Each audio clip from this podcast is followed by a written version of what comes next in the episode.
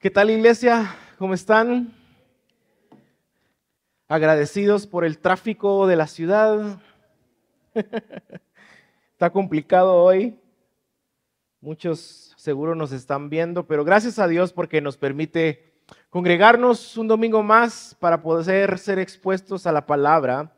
Y como bien decía Pastor Justin, estamos iniciando nuestra serie de Adviento, esta serie que hacemos todos los años.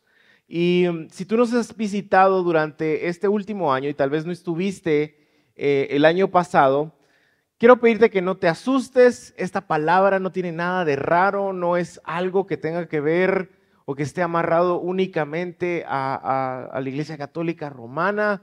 De hecho, es eh, parte de la tradición de seguir y de observar el calendario litúrgico de la iglesia.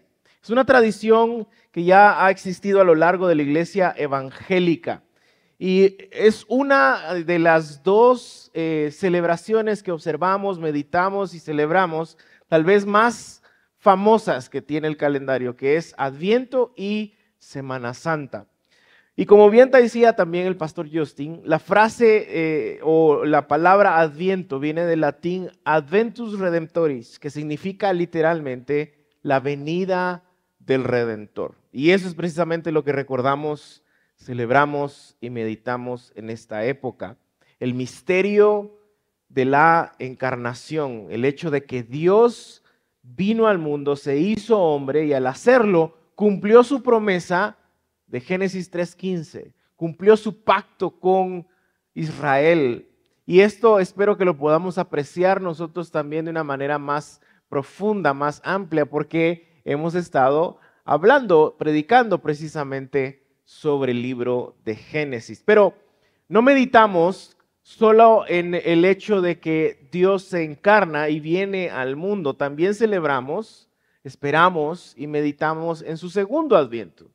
El hecho de que Él va a venir y cuando Él regrese va a restaurar por completo todas las cosas, porque así también lo prometió en su palabra. Entonces, como siempre decimos en esta época de Adviento, nosotros estamos viviendo en medio de dos Advientos. El Señor Jesús ha venido, vino, vivió, murió, fue sacrificado en la cruz por nuestros pecados, resucitó, hoy está a la diestra del Padre, pero también prometió que un día regresará y hará todas las cosas nuevas de nuevo. Vivimos en medio de dos advientos. Así que para iniciar esta serie el día de hoy, eh, quiero dar antes un poco de contexto, antes de entrar a estos dos versos que, eh, en los que estaremos estas, eh, estas semanas, quiero dar un poco de contexto. Isaías es una profecía mesiánica, ¿verdad? acerca del nacimiento del Redentor, del Mesías, 700 años antes de que esto sucediera. Eh, y lo primero que Isaías eh, nos da a entender en estos capítulos, especialmente del 7, 8 y 9, es el hecho de que cuando él está dando esta profecía, existe una tremenda oscuridad, no solo eh, en el mundo fuera de Israel, sino también dentro de Israel. Existía mucho pecado, mucha maldad. Debido a la idolatría de Israel, ellos llegaban al punto de, al adorar otros dioses, al darle la espalda a Dios y adorar otros dioses, sacrificaban a sus propios hijos, los mataban para entregarlos en sacrificio a otros dioses. Israel se había alejado de Dios y habían abrazado la oscuridad y el pecado. Y debido a esto es que en los capítulos 7 y 8, Isaías profetiza que va a venir un castigo, un juicio severo sobre ellos, que vendrá una oscuridad aún más grande de la que ellos ah, conocen, en la que ellos viven. Y esta oscuridad profetizada por Isaías es que Israel será aniquilada y destruida por Asiria. Y los invito a que en su casa durante esta semana puedan leer los capítulos 7 y 8 de Isaías. Y de alguna manera podríamos pensar, perdón, podríamos pensar que es muy parecido a lo que hoy vivimos. Vemos oscuridad en el mundo, pecado en el mundo, pecado profundo en el mundo, vemos oscuridad, pecado también dentro de la iglesia. Pero la realidad es que si somos honestos con lo que estamos leyendo y lo que estamos eh, viendo en estos capítulos, no se compara para nada lo que sucedía en Israel en aquel tiempo con lo que hoy vivimos nosotros. Israel estaba en una situación sumamente oscura, mucho más allá de lo que nosotros hoy podemos ver y experimentar. Su maldad y su pecado estaban enraizados en lo más profundo de sus corazones. Le habían dado la espalda a Dios, no querían nada con Dios, adoraban a otros dioses, sacrificaban a sus hijos ah, para estos dioses. La maldad y el pecado había llegado a un límite tremendo. Y en esta, en esta escena, en este contexto, es donde Isaías profetiza cuál será su destino. Siempre que Dios hace esto en el Antiguo Testamento, Israel le da la espalda a Dios, Dios en su misericordia y porque Él prometió que de Israel vendría el Mesías, aunque Israel no lo merece, Él manda a sus profetas a recordarles, arrepiéntanse. Manda a sus profetas a que, a que emitan juicio sobre la nación de Israel. Y esto es lo que está pasando en estos versos. De hecho, si ustedes leen en estos dos capítulos, dice que Israel estaba en angustia al saber que Asiria venía por ellos. Asiria era una nación malvada, era un pueblo genocida, conquistaban nación tras nación, se llevaban a sus mujeres, las violaban, destruían sus hogares, los dejaban sin nada, y si estas naciones a las que conquistaban tenían ejércitos, ellos los degollaban, les quitaban la piel, los dejaban amontonados para que otras otros pueblos, otras naciones vieran de qué eran capaces ellos en su maldad. Luego de esto tomaban aún a los rehenes que quedaban y los llevaban como esclavos para entonces así eliminar por completo toda etnia en su camino y dominar así toda la tierra mediterránea. Esto era lo que le esperaba a Israel debido a su pecado. Este era el juicio de Dios sobre Israel debido a su pecado. Hay oscuridad en ellos y viene oscuridad sobre ellos, hay oscuridad fuera de ellos. Ahora imaginemos por un momento lo angustiante que puede ser recibir estas palabras de Dios mismo. Viene destrucción, viene muerte debido a tu pecado. Esto significaba el fin de Israel. No había manera de que ellos podían sobrevivir el ataque de Asiria. Pero entonces nos hacemos la pregunta, ¿qué pasaría con la promesa de Dios del Mesías? Porque si Israel es exterminado, no puede nacer el Mesías descendiendo en la línea de Israel, del linaje de Israel. Pero entonces, a pesar de que Israel no lo merece, Isaías no solo profetiza esta oscuridad que viene sobre ellos, esta destrucción y muerte que viene sobre ellos, sino que también profetiza acerca de la esperanza. Y así es como inicia el capítulo 9. Vean el verso 1. Pero no siempre habrá oscuridad para la que ahora está angustiada, hablando de Israel.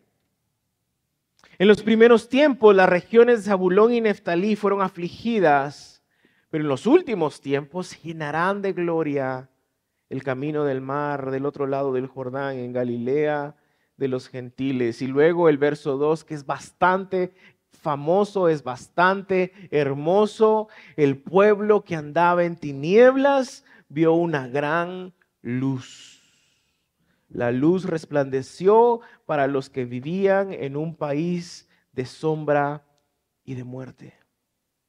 Israel no lo merecía, pero debido a que Dios cumple sus promesas, Él extiende misericordia y no solo les advierte del peligro que viene, y la destrucción y la muerte acerca pues, debido a su pecado, sino también al mismo tiempo Él da esperanza. Él da esperanza. Pero pensemos, ¿qué, qué tipo de esperanza podía darles? ¿Cómo, ¿Cómo, es que Israel podría imaginar esta esperanza? Bueno, seguro el Señor podrá mandar miles de miles de miles de soldados y vamos a ganarle eh, en número al menos a Asiria. Seguro el Señor puede mandar muchas armas, mucha tecnología para poder usarla y así aniquilar a Asiria. O, o tal vez Él va a levantar columnas de fuego para que Asiria no pueda pasar. ¿Qué es? Piensen por un momento, ¿qué es lo que Israel está pensando a lo que se refiere esta esperanza? Pero Dios les da una respuesta que ellos no esperaban. Y, no es cierto que muchas veces nosotros también recibimos respuestas de Dios que no eran lo que nosotros queríamos, no era lo que estábamos esperando. Y empezamos a creer en nuestro corazón. No, no, lo vamos a decir en voz alta, no vamos a decir, amén, así es. Pero empezamos a creer en nuestro corazón que nosotros podemos aconsejar a Dios. Que nosotros podemos decirle a Dios cómo deberían de funcionar las cosas. Eh, recordarle que tal vez Él se confundió un poco y, y como volverlo al camino correcto. Y de nuevo, sé que nadie va a decir, amén, así es. Pero si somos honestos, todos hemos pensado de esa manera, todos hemos actuado de esa manera. Señor, creo que te equivocaste. A ver, déjame aconsejarte un poco. Así que ante esta situación tan terrible, ante el juicio de muerte debido al pecado de Israel, ¿cuál es esta esperanza? Ejércitos, armas, tecnología, eh, columnas de fuego. Verso 6, primera parte. Porque un niño nos es nacido, un hijo nos ha sido concedido. tiempo, Dios, tiempo. Nos estás diciendo que vienen los asirios, nos van a aniquilar. Y, tu respuesta a, esta situación, la esperanza, es un niño, e, e, es un, es un bebé que no puede ni caminar, hay que enseñarle a comer, no puede ir a la guerra, no puede pelear. Eh, ¿Qué pasa, Señor? ¿Quién es este bebé que nos estás dando como esperanza? Y la respuesta, obviamente, la encontramos en el texto de hoy. ¿Quién podría ser este bebé que traería esperanza en medio de tanta oscuridad? Bueno, lo primero que vemos en el texto es que este bebé será un rey. Un rey soberano que traerá justicia y paz. Vean la segunda parte del verso 6. Sobre sus hombros llevará el principado. En otras traducciones dice el gobierno, el reino. Y luego en el verso 7 dice, y la extensión de su imperio, de su reino, de su gobierno, y la paz en él, es decir, la paz en su gobierno, la paz en su reino, no tendrán límite. Israel está angustiada, está temerosa, necesita esperanza, y Dios les dice, es un bebé. Un bebé no va a nacer, pero no es cualquier bebé. Es un rey, soberano, que traerá justicia y paz en su reino para siempre. En medio de toda esta oscuridad, la respuesta no es estrategias humanas, ideas humanas, fuerza humana. Es un bebé que será rey, rey soberano, mejor y más grande que cualquier rey de la dinastía de David. De hecho, él se sentará en el trono de David, dice el texto. Él será el rey de reyes y señor de señores, nuestro Mesías Jesucristo. Y es, es, es, increíble meditar en esto, iglesia, y recordar las palabras de Pablo en Primera de Corintios cuando dice que Dios escogió lo necio y lo débil del mundo para avergonzar a los sabios y a los fuertes. La figura humana más vulnerable y dependiente sería quien traería un reino en donde Él soberanamente gobernaría y estaría lleno de justicia y paz eterna en un mundo lleno de oscuridad. Y luego Isaías empieza a describir a este bebé que nacería, al Mesías que vendría, y nos señala dos cosas, dos características fundamentales respecto a quién es este niño que nacerá, este rey soberano. Y lo primero que enfatiza es el hecho de que Él es humano. Isaías dice que este, vendrá, este bebé vendrá al mundo de una manera común y corriente como lo hace cualquier otro bebé. Primera parte del verso 6 otra vez. Un niño nos ha nacido no se va a aparecer, no va a venir flotando en el aire y les va a decir, hola, yo soy. Eh, eh, él será concebido en el útero de su madre, saldrá del embrión, se formará durante meses y luego vendrán los dolores de parto y él nacerá. Probablemente le van a cortar el cordón umbilical, va a llorar. Es, es un ser humano como cualquier otro, un bebé como cualquier otro. Es decir, que lo, que lo que Isaías está enfatizando primero sobre este bebé, que es la esperanza en medio de la oscuridad, es que es plenamente humano, totalmente hombre. Tendrá un cuerpo, mente humana, un corazón, deseos, anhelos, sueños, necesidades y tentaciones como cualquier otro ser humano y es de hecho por eso que la palabra nos dice que Él puede entendernos en medio de nuestras tentaciones. Porque humanamente Él fue tentado en todo. Pero en segundo lugar, Isaías quiere que sepamos que aunque es humano como cualquiera de nosotros, Él también será de alguna manera completamente diferente a nosotros o a cualquier otro hombre que haya nacido. Este bebé es único. Y para mostrar lo único que es este bebé que nacerá, nos da cuatro adjetivos en el texto para describir a este bebé.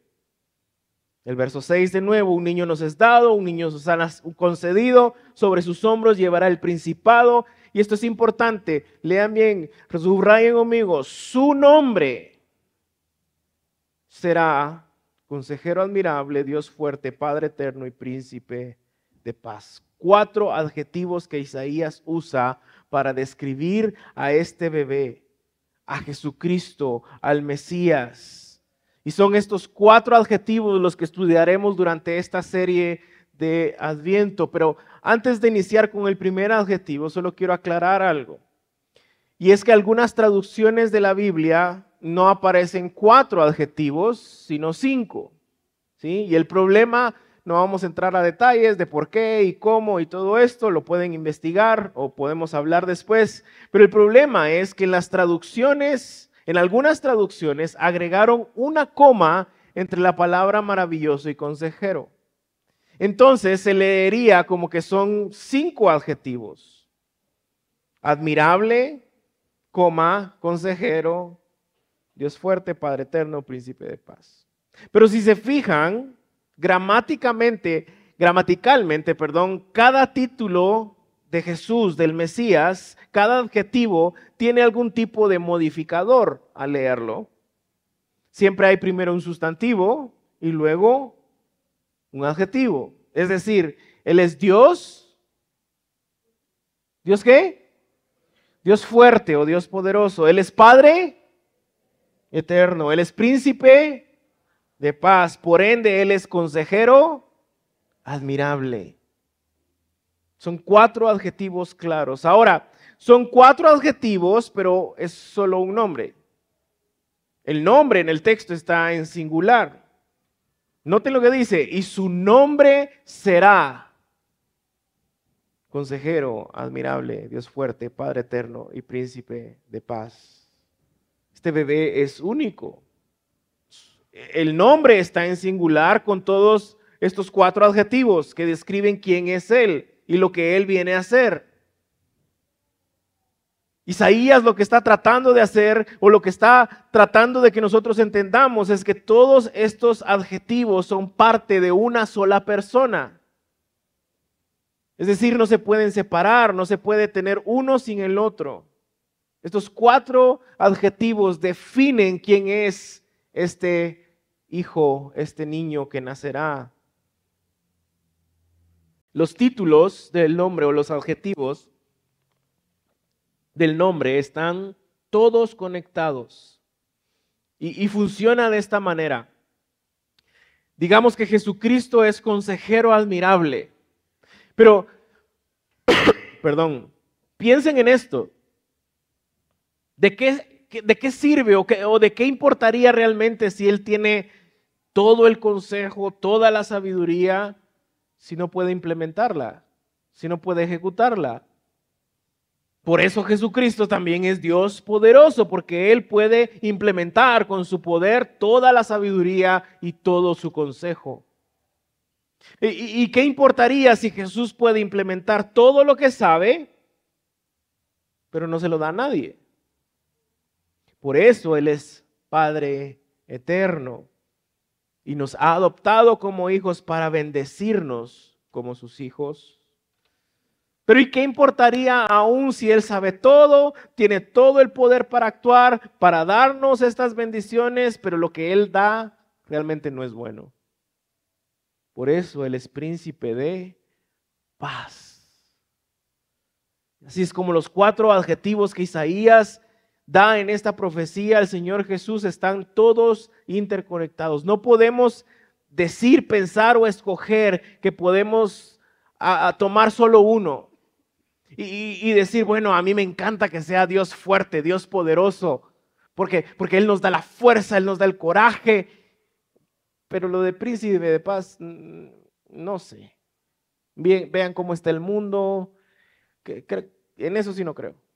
No podemos, si creemos realmente en Jesús, desconectar estos cuatro adjetivos de su persona, de su nombre, de quién es Él, es un nombre, una sola persona, el Rey soberano, Jesucristo el Mesías, descrito con cuatro adjetivos calificativos que hablan de quién es Él y de lo que Él hará.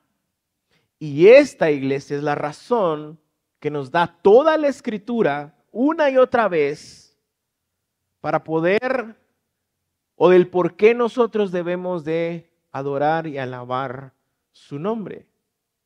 Nosotros adoramos el día domingo, cantamos alabanzas. ¿Por, ¿Por qué? Porque la escritura nos dice quién es Él y lo que Él ha hecho. Así que veamos entonces después de este contexto el primer adjetivo. Consejero admirable. Un consejero es aquel que es capaz de hacer planes sabios, de, transmitir sabiduría, de transmitir conocimiento. Isaías dice que este, este bebé, que Jesucristo el Mesías será un consejero, pero no solo un consejero, sino un consejero admirable. O, consejero maravilloso. Y, la razón es que el sentido de la palabra en hebreo, admirable, es maravilloso. Se refiere a hacer milagros. Y esta palabra se usa a lo largo de todo el Antiguo Testamento para referirse a Dios mismo. Vean, por ejemplo, uh, Éxodo 3:20. Pero yo extenderé mi mano y heriré a Egipto con todas mis maravillas, la misma palabra. Cuando Moisés está cantando en Éxodo 15, ¿quién como tú, Señor, entre los dioses? ¿Quién como tú, santo y magnífico, que realizas maravillosas, la misma palabra, hazañas? Y, y llevas a cabo sorprendentes prodigios. Eh, también el famoso Salmo de Asaf, el Salmo 78, dice, no es verso 4, no le ocultaremos estas verdades, perdón, a nuestros hijos. A la próxima generación le contaremos de las gloriosas obras del Señor y de su poder y de sus imponentes maravillas. La misma palabra. También el Salmo 136, cuando el salmista llega a la siguiente conclusión, verso 4, el Señor hace grandes maravillas, la misma palabra, su misericordia permanece para siempre. Lo que Isaías nos está diciendo, lo que Isaías está afirmando es que este niño no solo es plena y totalmente hombre, sino que es plena y totalmente Dios. Jesús es totalmente hombre, Jesús es totalmente Dios. En teología eso se llama la unión hipostática. Este es el misterio de la persona de Cristo. Son muchas las sectas, las religiones, desde la antigüedad hasta el día de hoy, que niegan esta verdad acerca de Jesucristo. Y no es que alguien se lo ha inventado, es lo que la palabra nos enseña. Es, eh, eh, es como que Isaías nos está diciendo que así como fueron de grandes y maravillosas las obras de Dios, con Israel, así será igual de grande y maravilloso el consejo de este Mesías, porque Él no solo es plenamente hombre, sino es plenamente Dios. Y debido a que Él es Dios, Él lo sabe todo, Él lo conoce todo. Este rey soberano poseerá conocimiento y sabiduría divina, no humana. Él sabe exactamente lo que está pasando en el mundo en este momento. Lo que está pasando en Guatemala en este momento, lo que está pasando en nuestra iglesia en este momento, lo que está pasando en mi corazón, lo que está pasando en tu corazón. Él lo sabe y lo conoce perfectamente porque Él no es solo hombre, sino también es Dios. Por lo tanto, él sabe cómo debes de actuar. Él sabe lo que deberías de hacer. Él es el único que tiene todas las respuestas perfectas y buenas para tu vida. Eh, él no necesita buscar consejo fuera de sí mismo. Él lo sabe todo, él lo conoce todo. Ahora, es importante entender también que Él es un consejero maravilloso, no un terapeuta maravilloso. Porque mucho del movimiento evangélico lo que hoy busca es algo terapéutico. Eh, eh, algo que vaya en lo superficial nada más. Pero no, este rey, este niño que nacerá, obra en lo más profundo de nuestro corazón, en la raíz, en los motivos, en los anhelos de nuestro corazón, porque Él lo conoce todo. Él es Dios. Este bebé es único de esta manera. Al ser Dios encarnado, su sabiduría, su consejo es perfecto para obrar en lo profundo de nuestro corazón. Romanos 11:33, Pablo dice, qué grande es la riqueza y la sabiduría y el conocimiento de Dios. Es realmente imposible para nosotros entender sus decisiones y sus caminos. ¿Un bebé, Señor? Nos vienen a aniquilar y tu respuesta es un bebé. Pero ¿quién lo sabe todo? ¿Quién lo conoce todo? Él es consejero maravilloso. Su sabiduría, su consejo es perfecto. Es que no entiendo, Dios. Yo, yo lo haría diferente, yo, yo haría esto. Y, y, de nuevo, seamos honestos, hemos tenido esas conversaciones en nuestro corazón con Dios, tratando de nosotros ser quienes le damos consejo al consejero maravilloso. ¿Quién puede conocer los pensamientos del Señor? ¿Quién sabe lo suficiente para aconsejarlo? ¿Y quién ha entregado tanto para que Él tenga que devolvérselo? ¿Cuántos de nosotros creemos que Dios nos debe algo? Señor, yo voy a la iglesia todos los domingos, leo mi Biblia, soy generoso, doy mi ofrenda, eh, voy a mi comunidad misional, estoy sirviendo. Dame algo a cambio. No me des oscuridad, no me des sufrimiento, dame algo bueno. Como que Dios nos debiera algo. Eso es lo terapéutico. El evangelio terapéutico, el evangelio moralista. Pues todas las cosas provienen de Él, existen por su poder y son para su gloria. A Él sea toda la gloria por siempre. Amén. Y es que existe el riesgo, hermanos, de que incluso cuando el Señor en su misericordia nos da sabiduría que viene de lo alto para discernir, para tomar decisiones, para caminar en su vida, digamos, ah, qué pila soy. Soy mejor que fulano. Ese pobre fulano no tiene lo que yo tengo. Cuando el Señor dice, no, no es para tu gloria, es para la gloria del único que merece la gloria. Al final todas las preguntas de Pablo en este texto obviamente son retóricas. La respuesta es nadie. Nadie puede ser su consejero. Él no necesita de nada ni de nadie porque Él mismo es la fuente de sabiduría perfecta. Es decir, iglesia, amigos, la sabiduría no es un concepto, la sabiduría es una persona. Es Jesucristo. Y, tú y yo en nuestra vida cristiana podemos recurrir a nuestros amigos, hermanos maduros en la fe para pedir consejo. E, es más, debemos hacerlo siempre, eso es lo que nos manda la escritura. Y podemos encontrar sabiduría en sus consejos, pero recordemos que nosotros no lo sabemos todo que hay una obra especial de discernimiento, aquellos que tienen el Espíritu Santo, en donde Él nos ayuda a discernir, a tomar las mejores decisiones. Pero no, no lo sabemos todo. Podemos fallar, podemos errar. Muchas veces yo he dicho, ay, ¿cómo aconsejé eso? No debía haber aconsejado eso. ¿Sabes qué vos? Perdóname, la verdad no fue el mejor consejo. Y es que al final los mejores hombres son eso, hombres, simplemente. Y por muy maduros que sean espiritualmente, al final su consejo nunca será perfecto.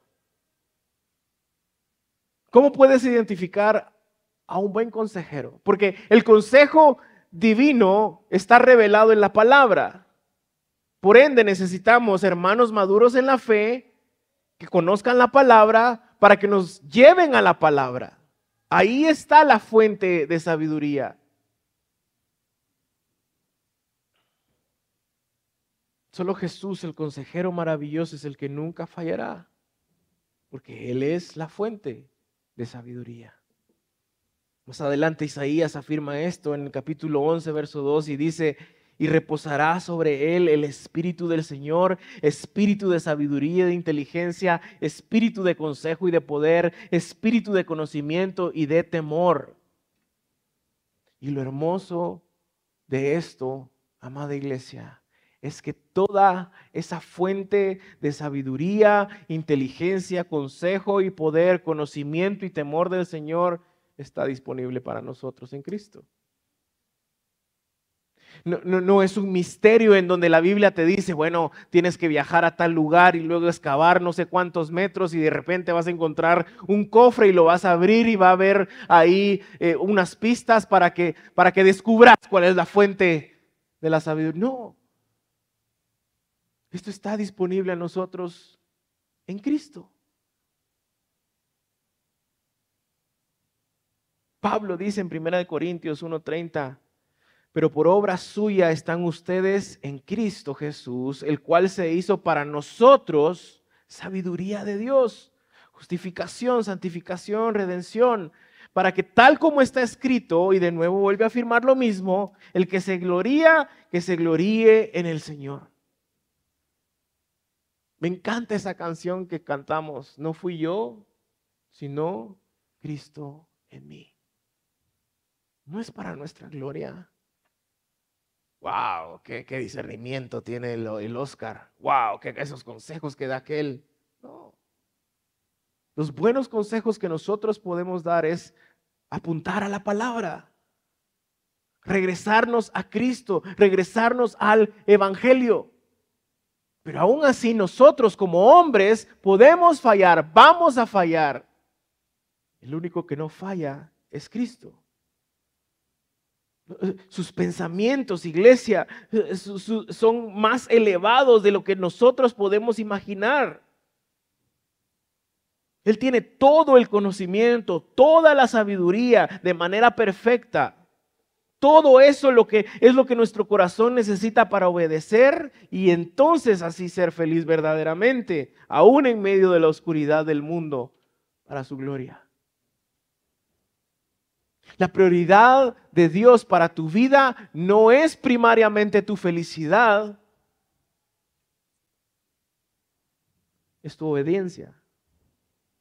Y cuando tú obedeces, eres feliz para siempre, sin importar la circunstancia. Isaías vuelve a afirmar esto más adelante y dice que Dios dice, mis pensamientos están por encima de sus pensamientos, mis caminos por encima de sus caminos. El teólogo Van Maastricht dice lo siguiente, el intelecto, conocimiento y sabiduría de Dios es independiente, porque no necesita de nadie más. Él es la fuente de sabiduría, conocimiento, intelecto. Es inmutable porque esta nunca cambia. Es la misma, perfecta para siempre, nunca falla. Es eterna y es infinita, dura para siempre y nunca se acaba. Job mismo lo afirmó, su sabiduría, dijo Job, es más alta que los cielos, más larga que la tierra y más ancha que el mar. Este eh, eh, es el rey, eh, este es el niño que nacerá, esta es la esperanza que está presentando Isaías ante la oscuridad que está viviendo Israel. Un niño que será totalmente hombre y totalmente Dios y posee todo el conocimiento, toda la sabiduría y todo el consejo perfecto. No hay fallas en Él. Él es suficiente. Y de nuevo, lo más hermoso de esto, lo más poderoso de esto, hermanos, es que esta promesa de este bebé es para nosotros, para sus hijos. Vean lo que dice en el verso 6, porque un niño nos es nacido. ¿Se imaginan que le dijera, porque un niño les van a hacer a, aquellos que están allá? A ustedes no, a aquellos. Isaías no lo hace inalcanzable, Isaías lo hace tan cercano a nosotros. Porque un niño nos es nacido, un hijo nos ha sido concedido. Toda la plenitud de la sabiduría y el conocimiento de Dios es nuestro en Cristo Jesús para su gloria. Esta es la esperanza que Isaías presenta. Esta esperanza es sobre lo que meditamos y agradecemos en este tiempo de Adviento y Navidad. Toda la plenitud y la sabiduría divina, el conocimiento de Dios está disponible a sus hijos en Cristo Jesús a través del poder del Espíritu Santo. Y es debido a eso, a que esa sabiduría, ese conocimiento, ese consejo de Dios perfectamente para nosotros en Cristo Jesús a través de su Espíritu Santo, que toda la oscuridad, depresión, desaliento, angustia, temor, tristeza, injusticia, destrucción, enfermedad, corrupción, la muerte misma, toda la oscuridad en nosotros y en el mundo tiene una esperanza y se llama Cristo, Emanuel, Dios con nosotros.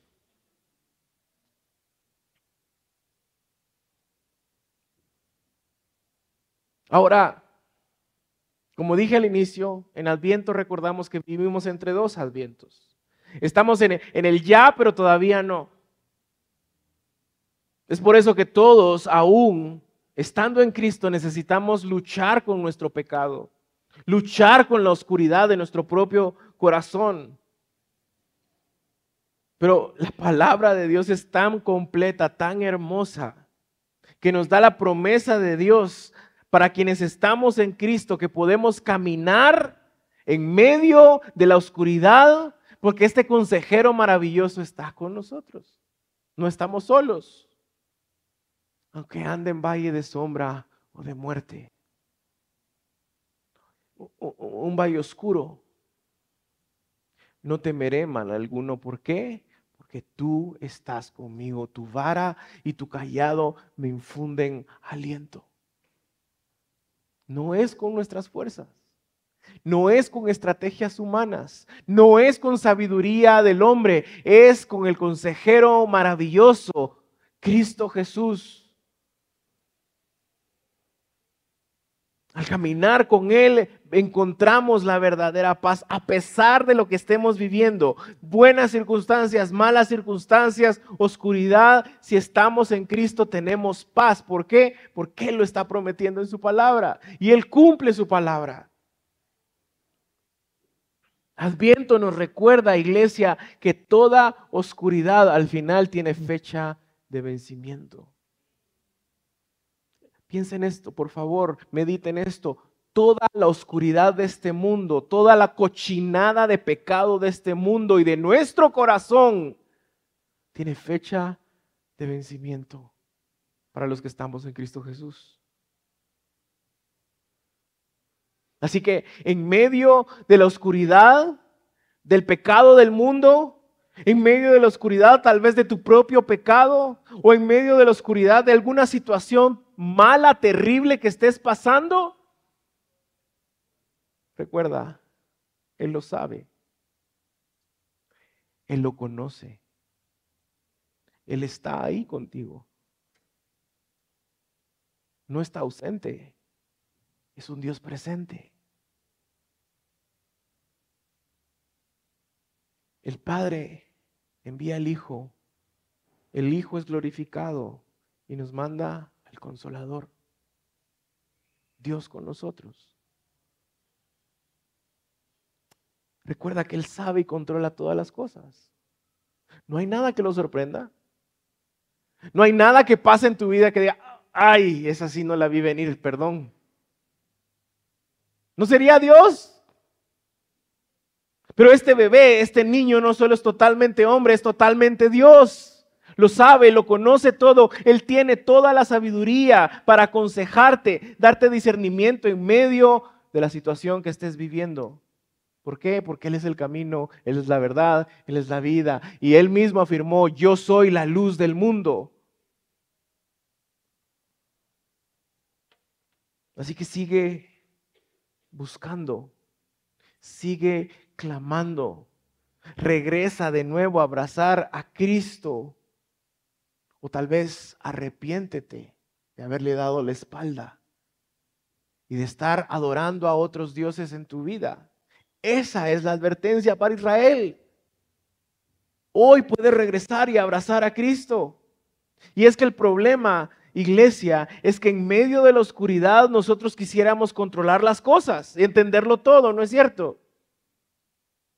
Y, y nos enojamos y nos deprimimos y nos frustramos porque nos damos cuenta que al final no podemos controlar nada.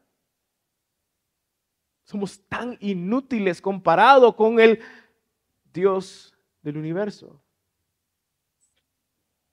Quisiéramos saber por qué está pasando esto, por qué no me pasó aquello, cómo va a terminar esta situación, cómo es que encaja todo lo que me está sucediendo, eh, cuál es el plan de Dios. Pero las cosas actúan para nuestro bien, dice Pablo en Romanos 8:28. Todas las cosas, de hecho, dice. Cuando tú y yo rendimos nuestra vida y dejamos de querer controlar todo, nacemos de nuevo y empezamos a vivir y empezamos a confiar en el Rey soberano que lo sabe y lo controla todo. Eso es lo que está afirmando Pablo en Romanos 8:28. En medio de los valles de sombra y de muerte, Cualquier situación en tu vida está, escucha esto, ha sido diseñada con el propósito de que tú voltees a ver a Cristo. Y sabemos que para los que aman a Dios, todas las cosas buenas, malas, las que entiendes, las que no entiendes, la oscuridad del mundo, la oscuridad de tu corazón, la oscuridad de tu situación hoy, Todas las cosas cooperan, ayudan a bien, pero noten cuál es la condición para que eso suceda. A los que aman a Dios. No dice a los que asisten a la iglesia todos los domingos, a los que van a una comunidad misional, a los que sirven en la iglesia, a los que hacen buenas obras. No, eso es el resultado de amar a Dios, pero no es la condición. La condición es los que aman a Dios. Los verdaderos creyentes, los que entienden que la oscuridad más grande no es la que está fuera, no en, en, las circunstancias, en el mundo, sino la que está en nuestro propio corazón. Y por ende saben y reconocen que necesitan un Salvador. Y estoy seguro, hermanos, de que cuando Israel está escuchando estas palabras y ven esta oscuridad que se avecina, que está por llegar a Israel, ellos están pensando, wow, esto es lo peor que nos puede pasar, esta es la peor oscuridad que podemos vivir. Y muchas veces así pensamos nosotros también. Pero Dios a través de Isaías les hizo entender que no era así. Porque sí existe una oscuridad más grande que los asirios. Y es la oscuridad que nubló las mentes, corazones y vidas de Israel debido a su pecado. Eso es lo que produce entonces paz en el verdadero creyente. Porque Israel no entendía que la oscuridad de sus corazones era el verdadero problema y la razón por la cual venía esta catástrofe en la cual morirían sin esperanza. Pero Dios cumple lo que promete. Y aunque no lo merecen, les da esperanza con este bebé que nacerá totalmente hombre, totalmente Dios, consejero maravilloso, que lo sabe, lo conoce todo, y nacería 700 años después Y la pregunta es, ¿conoces a Cristo como tu consejero admirable y maravilloso? ¿O, quieres tú controlar las cosas? ¿O quieres tú decidir bajo tu propia premisa, bajo tu propia sabiduría? ¿No te interesa escuchar el consejo de Dios a través de su palabra, a través de tus pastores, a través de tus hermanos? Hermano, la palabra dice, sí, no, yo sé, pero Estoy bien, gracias. No, no estás bien. Esta es cuestión de vida o muerte. Y eso es lo que está diciendo Isaías. Abran sus ojos, arrepiéntanse, regresen a Cristo, al Dios que le, que le han dado la espalda. Porque la consecuencia es muerte. O tal vez ¿Has reconocido que en tu corazón está esta oscuridad más grande que la que está afuera y por ende necesitas un Salvador? Porque nada en este mundo puede quitar esa oscuridad de tu corazón.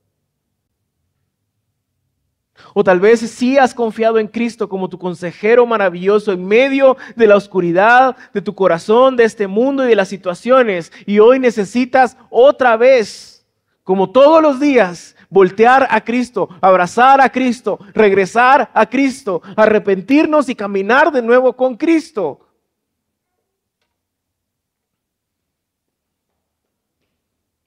Y es que cuando las cosas van bien, eh, no nos preocupamos de, eso, ¿cierto? Y es por eso que las circunstancias malas en nuestra vida son bendición de Dios porque hace que abramos los ojos, reaccionemos y volteemos a ver a Cristo. La pregunta es, no qué pasa cuando las cosas van bien, sino qué pasa cuando hay oscuridad. Y recuerdan las palabras de Pablo en Filipenses 4.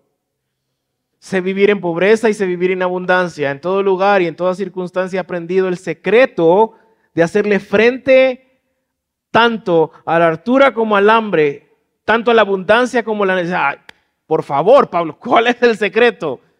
Dámelo. ¿Cuál es el secreto para vivir en contentamiento en cualquier situación, aun cuando hay oscuridad? Por favor, dímelo. Bueno, una línea abajo. Todo lo puedo en Cristo que me fortalece. No es todo lo puedo porque soy bueno, porque soy buen cristiano, porque soy maduro, eh, en mis propias fuerzas, yo. No, en Cristo que me fortalece. Hay un aspecto de humildad que olvidamos. Hay, hay, un aspecto de nuestro orgullo que olvidamos. Que aunque no digamos sí, amén, es cierto, actuamos como si nosotros de verdad somos los que estamos en control. Y esto es debatible, pero a veces hasta risa me da escuchar, Señor, por favor, toma el control de la situación. ¿Cuándo se le ha escapado el control a Dios? Señor, hoy te cedo el control de, esta situación. ¿Cuándo se le ha escapado el control a Dios? Tus malos momentos están diseñados divinamente para que abras los ojos y regreses a Cristo. Eso es lo que está pasando con, con, Israel en el capítulo 9 de Isaías.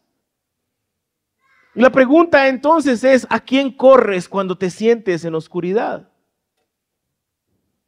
¿Qué es lo que tu corazón anhela, busca, ama y piensas que al tenerlo, entonces tendrás paz en medio de la oscuridad? Vendrá la luz a tu vida en medio de la oscuridad.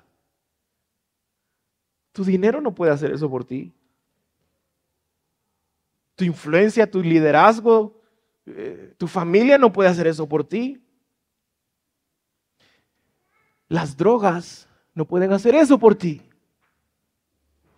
El alcohol no puede hacer eso por ti. El sexo fuera del matrimonio no puede hacer eso por ti.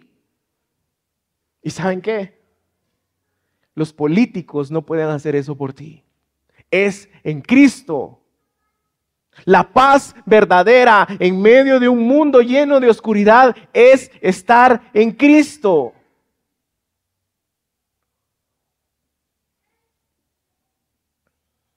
Pablo en Colosenses 2 dice, en Él están escondidos los tesoros de la sabiduría y el conocimiento, para que nosotros caminemos en paz, con discernimiento, bajo el consejo, bajo la palabra del Dios que lo sabe y lo conoce absolutamente todo. Dice que cuando tienes a Cristo tienes todas las cosas. Las cosas empiezan entonces a encajar, a hacer sentido. Entendemos por qué pasó aquello, entendemos cuál es el propósito de esto. Es en Cristo, en Él está tu fortaleza para poder vivir en cualquier situación. Así como Pablo, es en Él, en este bebé que anunció Isaías, que es totalmente hombre, totalmente Dios. En Él está toda la sabiduría, el conocimiento, el consejo que nuestro corazón necesita para poder vivir en paz a pesar de cualquier circunstancia. Él es nuestro consejero maravilloso. Por eso es que Isaías después afirma más adelante a aquellos que están cansados y les dice, hey, recuerden, los jóvenes se fatigan y se cansan, los más fuertes flaquean y caen, pero los que, los que, ¿qué iglesia? Los que confían en el Señor recobrarán las fuerzas, levantarán el vuelo como las águilas, correrán, no se cansarán, caminarán y no se fatigarán. No dice que se acabarán para siempre las malas situaciones, no, dice que en medio de esas situaciones recobrarán fuerzas y serán como el águila. Ponte de pie.